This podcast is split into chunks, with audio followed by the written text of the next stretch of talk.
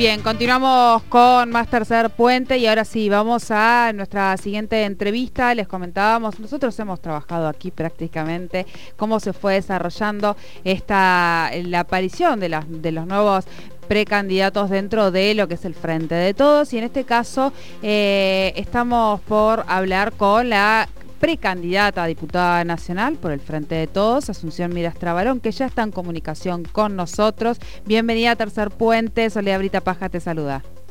Hola, buenas tardes Soledad y buenas tardes a la audiencia de tu programa. Bueno, muchísimas gracias por atendernos y eh, nosotros decíamos aquí en el programa hemos mm, entrevistado por lo menos a todas las precandidatas eh, mujeres que, han aparecido eh, dentro del frente de todos y nos quedaba hablar, hablar con vos que ayer diste a conocer esta precandidatura.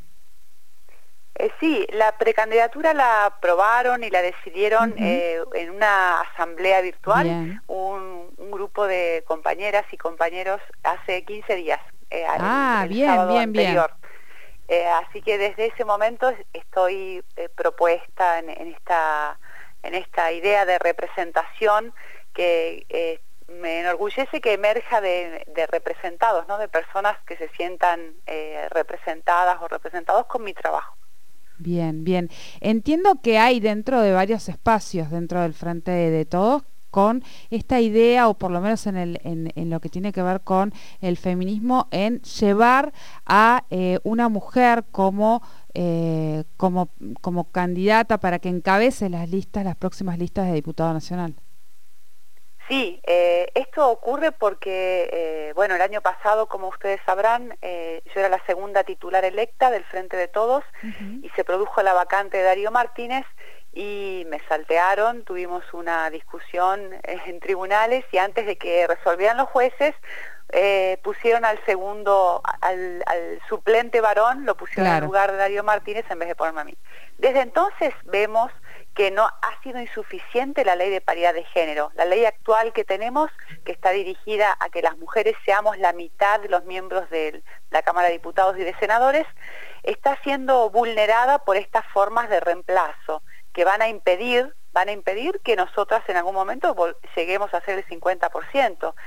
Eh, esto va a mantener, el reemplazo varón por varón va a mantener a los varones en su 60%, de, las bancas y a nosotras en el 40%. Solo se rompe si nos permiten encabezar las listas, si todos los partidos políticos del país nos, nos permiten a las mujeres encabezar las listas, porque la aplicación de la proporcionalidad hace que ingresen los cabezas de lista. Entonces esto vulnera la paridad y no tenemos herramienta legal para eh, imponer que sean mujeres. Hay países que sí la tienen, se llama ley de paridad horizontal. Hay, hay muchos países que la tienen porque se advierte que los varones siguen resistiendo que nosotras seamos la mitad en la política, ¿no? Así que bueno, ojalá no tuviésemos que darle estas discusiones, más a la interna, al interior de un frente como el nuestro que con, em, entendemos feminista, construimos con feminismo que es paridad, feminismo es igualdad, es paridad de las mujeres eh, con los hombres y estas son todavía discusiones que tenemos que seguir saldando en muchos partidos políticos. Así es, ya va a llegar, creo yo, el tiempo en que esto no se tenga que legislar y no tengamos que hablar de eh, garantizar cupos cuando debería darse de forma natural. Eso es sumamente entendible y creo que fue planteado eh, por el resto de, las, de las compañeras tuyas del partido respecto a esto. ¿Cómo piensan llegar a instancias, eh, si no me equivoco y corregime, creo que el 14 es la fecha límite para presentar las listas? El 24 de julio ah, es la fecha límite para presentar las listas. No, es, es tenés razón porque el 14 es la fecha tope para constituir los frentes. Ah, bien. Entonces El, los 14, el día 14 de julio quedan constituidos diferentes frentes. Va a quedar constituido el frente de todos, el, frente Cambiemos seguramente y cualquier otro frente. Y eh, el 24 se presentan las listas que van a competir en las PASO el modo democrático de resolverlo, quién va a encabezar y, quién, quién, es más representativa o más representativo, eh, son las pasos. Es la herramienta que puso Néstor Kirchner en la ley de partidos políticos para que todos los partidos políticos diriman democráticamente eh, a quien prefieren eh, en modo simultáneo y obligatorio. Así que creo que todas y todos deberíamos acudir a las pasos para, para debatir la cuestión, ¿no? Bien, bien. ¿Qué, qué, mm, qué, qué es lo que hoy te pensás como primeros desafíos que te gustaría llevar como, eh, como bandera durante, durante la campaña y para luego llevar allí a la banca que representa la provincia del Nauquén? Bien, yo creo que hace falta una eh, ley de, de justicia, de equidad eh, de la presión fiscal de la presión de los, de los impuestos sobre nuestros ingresos. Porque la presión fiscal en estos momentos es muy desigualitaria, muy desigualitaria. los grandes exportadores, las exportadoras de petróleo, tienen cargas fiscales muy bajas sobre su producto, sobre su ganancia, y una persona que tiene un kiosco, que tiene un pequeño comercio, o un trabajador o trabajadora, sobre sus ingresos, lo que implican los impuestos del Estado es muy alto. Entonces, deberían, para hacer un sistema progresivo eh, de, carga tributaria, de carga fiscal, deberían pagar más los que más recaudan. El sistema más progresista en tributación es Estados Unidos. Europa también tiene sistemas, varios países de Europa, mucho más progresistas que Argentina. En Argentina tributan más los trabajadores y las trabajadoras y los pequeños comerciantes. Eh, eh, más proporción de su, de su ingreso eh, se va a impuestos que la de un exportador de, de granos, que un exportador de petróleo.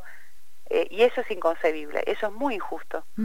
Sí, tal vez pensar, bueno, en esta reforma, la eterna reforma también tributaria que se debe nuestro país y que debemos dejar de parcharla para hacer una reforma integral y dejar de hacer, como vos decís, me parece, a los, a los, a los más eh, vulnerables. En este caso, por ejemplo, pensaba como opción, y, no sé si esto está, está incluido, pero bueno, pensar en tal vez en, en, en, mujeres o eh, familias eh, numerosas que eh, tengan exento el IVA en ciertos productos, como ocurre por ejemplo en España. Me parece que hay que mirar hacia esos lados en esas ideas que, que son, eh, como vos decís, mucho más progresistas que lo que tiene hoy nuestro país.